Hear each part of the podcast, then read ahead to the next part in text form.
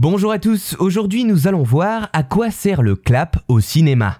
C'est un des symboles les plus célèbres du 7e art qui a traversé le temps et les innovations technologiques pour rester encore de nos jours aussi indispensable qu'à ses débuts. Nous parlons bien du clap. Nommé par rapport au bruit caractéristique qu'il émet, le clap est donc cet outil utilisé sur les tournages depuis l'avènement du cinéma muet. Mais alors concrètement, nous le voyons notamment dans les making-of de nos films préférés, mais à quoi sert-il vraiment? Eh bien, la fonction la plus connue de cet objet, que l'on nomme également une claquette, est sa fonction originelle, celle qui sert à identifier les plans et à numéroter les prises pour faciliter le montage d'un long métrage. En effet, on retrouve sur cette ardoise diverses informations techniques comme le numéro du plan, de la séquence, de la prise ou encore le lieu de tournage. À côté de cette partie qui sert donc à classer les rushs, c'est-à-dire les prises vidéo qui peuvent se compter par plusieurs centaines pour un long métrage, une autre fonction est apparue avec le cinéma sonore. Le clap servait ainsi à synchroniser le son et l'image au montage, qui sont généralement enregistrés sur des supports différents.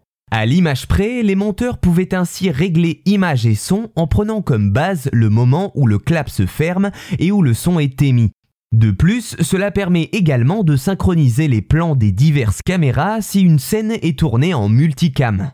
Bien que le clap soit aujourd'hui à affichage numérique comparé à un clap classique, son utilité en tant que tel n'a pas beaucoup bougé. En France, c'est généralement le chef machiniste qui s'occupe de clapper. Il en possède souvent 3 ou 4 exemplaires selon les tailles des plans. Par tradition, il peut ainsi en offrir à plusieurs membres de l'équipe à la fin d'un tournage, comme aux réalisateurs ou encore aux acteurs. Mais saviez-vous qu'il existe deux écoles dans la manière de clapper? Et oui, la première, la plus pratiquée en France, est nommée le clap ouvert. Le clapman présente le clap grand ouvert et ne le referme que très brièvement afin que cela soit plus visible au montage.